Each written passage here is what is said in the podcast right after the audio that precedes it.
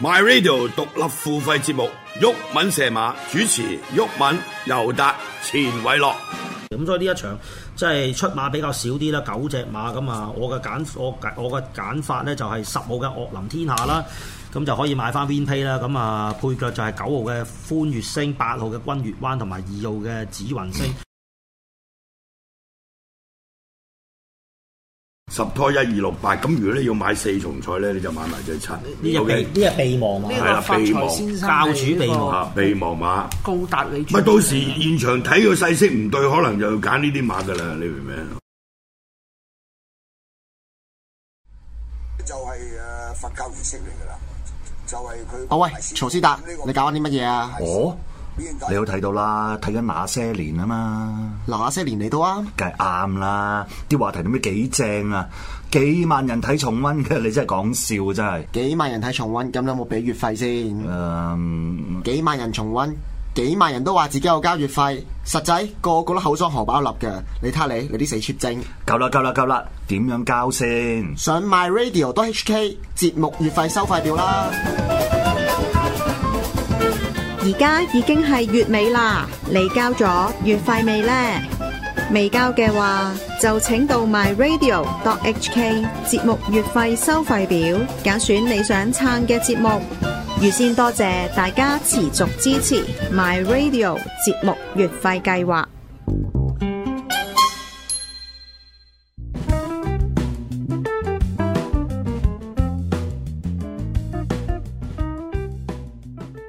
咁啊，頭先就講到即係女人就可以制 月啊，麻甩佬就啊就借租啊，借租係係十就分㗎唔准女人借 租。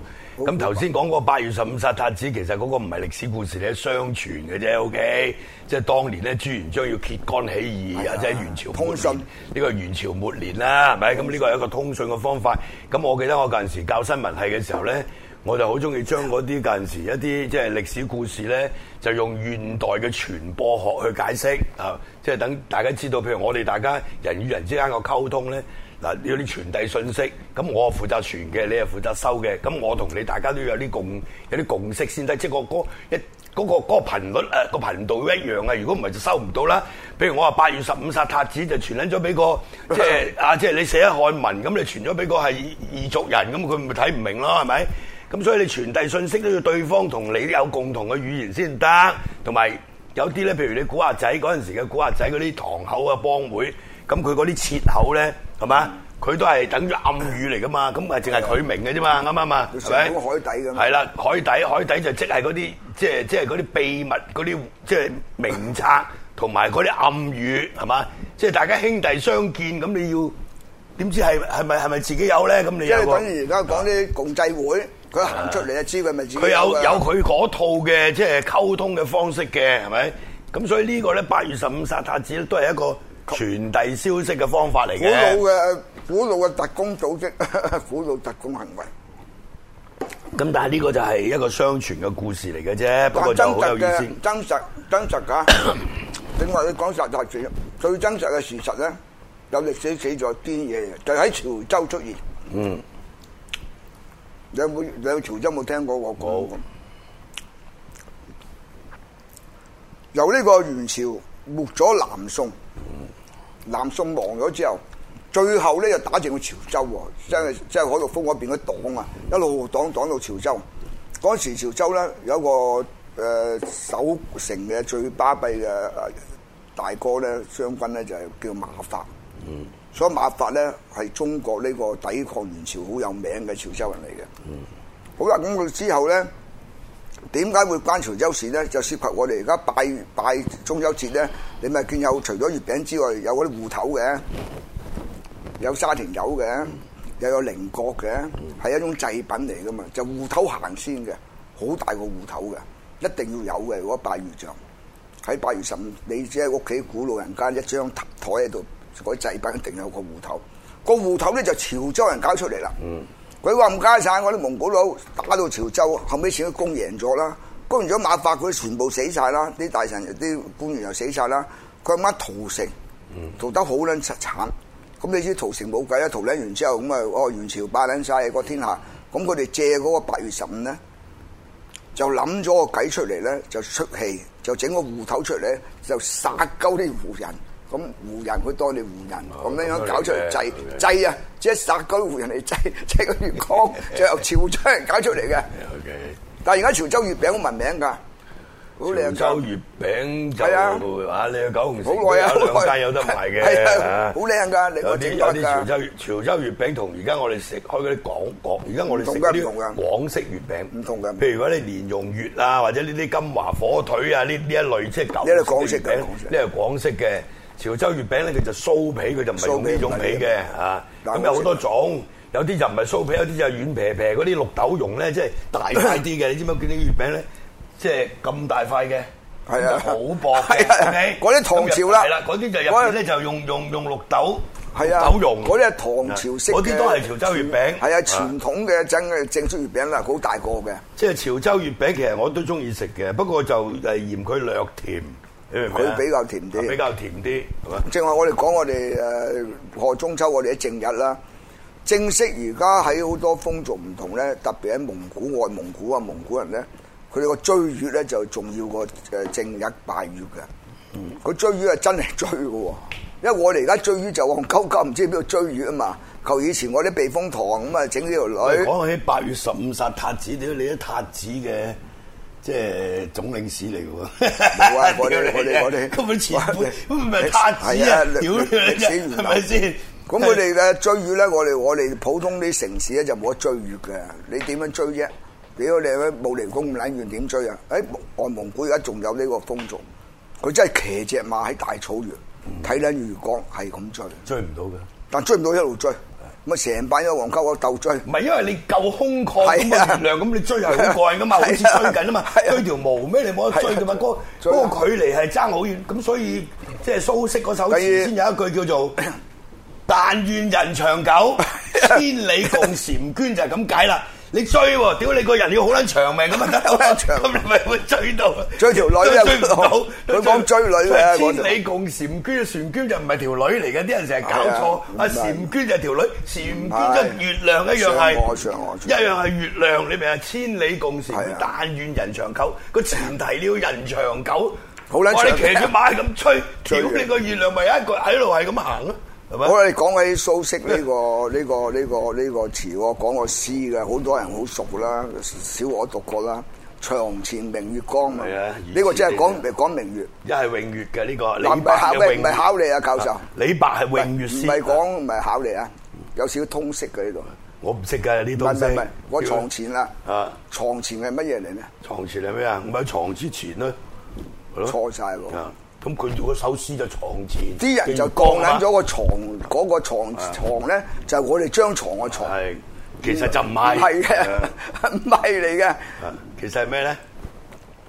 誒、呃以前我哋古老嗰啲屋咧，有個後花園仔，有個井咧，就啲欄圍住個井，嗯就嗰、係嗰個就叫床前啦。個咧就叫做床。但係而家一般人都認，即係都係當係喺張張床床即度係嗱，你你你有個窗喺張床， 係床前明月光啦。啲人後來將佢變成鹹詩，都係用呢個床。大佬，你真係 但係嗰個係係你大家上網 search 到考究到嘅，嗰、個以古係代個井嚟嘅井嚟嘅。啊，OK 古代個井咧有南邊就嗰叫做個井床叫床，誒，所以博士真係博即係。唔係唔係唔係呢啲即係通識嚟嘅博通古今，你成日話通識，屌你諗下，你成日講呢啲嘢得你識，人哋唔識你就話通識。唔係通識係屌你真係你識人哋唔識嗰啲唔係通識嚟嘅。咁叫咩識先你要唔係咁你嘅唔係你叫咩識係你嘅知識，屌咩你識識得多係咪啊？年紀夠大，你唔好成日屌你咪一句大鳩人哋通識嚟嘅，咁即係話你通識通識英文有 common sense，你都唔撚識，咁即係你好撚豬啦，係咪？咁而家啲咁解古仔嚟咁你而家就話，哎你而家誒我而家講嘅嘢咧唔係，如果你大家都識，就會變成通識啦。咁或者舉個例舉個例喺舉個我例喺我博士嚟唔講，唔呢啲係通識嚟嘅唔係舉個啫。例啦，舉 Ờ. 個例啦，即係等於你你擲鳩啊元秋，屌你咪連國旗都咁撚識，咁國旗應該係嗰通個都唔識係通嚟識㗎嚟㗎，應該要識得中國人。屌你中國人好多 冇都理你唔唔撚知識啲。國旗點樣樣噶嘛？唔係，因為佢比較特別啲啊嘛。譬如話普通嘅中國人或者香港人唔識知五星旗點解咧？